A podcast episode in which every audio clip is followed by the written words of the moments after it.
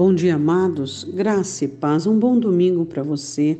Hoje alguns de nós estaremos na chácara, não é mesmo? De manhã vamos ter estudo, vamos almoçar juntos, depois voltaremos para os nossos lares para a noite estivermos, estarmos no culto todos nós juntos, né? É, eu quero que você tenha um ótimo domingo, sempre lembrando da necessidade de Deus na sua vida sempre lembrando da importância de abrir o coração diante do Senhor e se derramar diante dele, nunca permitindo um enrijecimento ou endurecimento da parte de Deus. Hoje a nossa meditação em Euséias, capítulo 4. Foi algo muito interessante que o Senhor disse ao seu povo.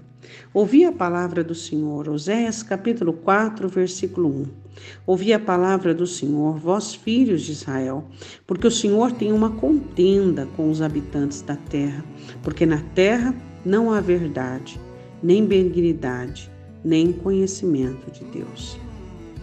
O Senhor atribui a falta à terra de três coisas: a falta da verdade, a falta da benignidade e a falta do conhecimento de Deus. Bom, nós sabemos que tanto a verdade e a falta da benignidade é por conta da falta do conhecimento de Deus. É, hoje as pessoas, elas, é, a maioria das pessoas, elas não se importam muito em conhecer a Deus, desde que elas digam que tenham uma religião, então elas não querem saber de conhecer a Deus. Isso é um pecado que as pessoas fazem, porque Deus se fez conhecido, né?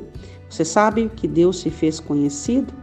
Deus estava totalmente separado dos homens por conta do pecado, da escolha da humanidade, né, dos nossos pais no Éden. Mas por meio de Jesus Cristo, Deus provou o seu amor para conosco e nos aproximou dele e se fez conhecido por Jesus Cristo.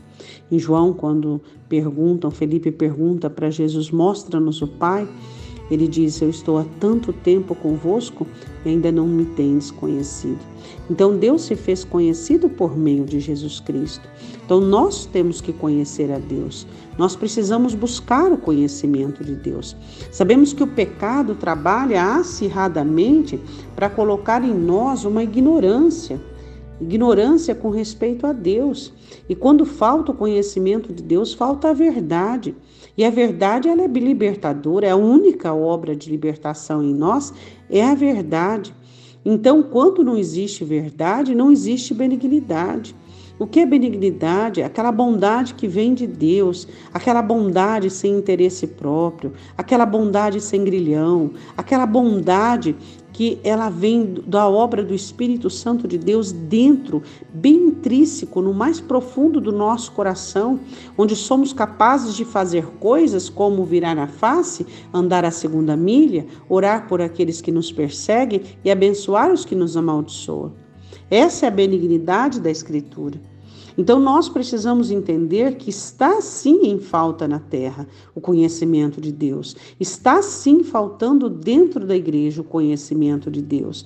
As pessoas querem ter uma religião, querem se satisfazer com alguns dogmas, alguns costumes, algumas tradições e alguns padrões e até mesmo algumas dinâmicas que realizam satisfazendo a si mesmas. Mas não foi isso que Deus planejou para cada um de nós. Deus planejou ser conhecido pelo ser humano. Deus planejou mostrar a sua face por meio de seu Filho amado, Jesus Cristo. Mas e aí? Onde está a avidez do nosso coração por conhecer mais de Deus e alcançarmos então essa verdade que tão de perto e tão maravilhosamente nos liberta, nos transformando em pessoas benignas e bondosas, pessoas acolhedoras, pessoas que conseguem mostrar a face de Deus? Porque Deus habita na terra, na minha vida e na sua vida. Em você eu posso ver um pouco de Deus e você em mim. É assim que tem que ser. Oremos, Pai. Em nome de Jesus, nós sabemos que a terra murcha e que está cada vez pior viver neste mundo. As pessoas estão cada vez mais amantes de si mesmas, sem afeto natural. Cada vez mais, ó Deus, elas estão é, vivendo uma hipocrisia umas, algumas mentiras forjadas por elas mesmas, das quais elas se embaraçam, Deus. Mas nós não, nós não podemos ser assim. Nós temos que amar a verdade, buscar a benignidade e o conhecimento do Senhor acima de tudo e de todas as coisas.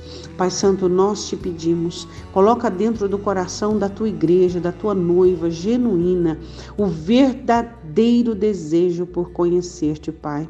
Que a nossa alma não possa se satisfazer com padrões humanos, com religião, mas que nós possamos ser ávidos por conhecer conhecer-te, possamos buscar a tua face com o nosso coração aberto, Pai. Nós te pedimos, em nome do Senhor Jesus. Amém? Um ótimo domingo. Deus te abençoe.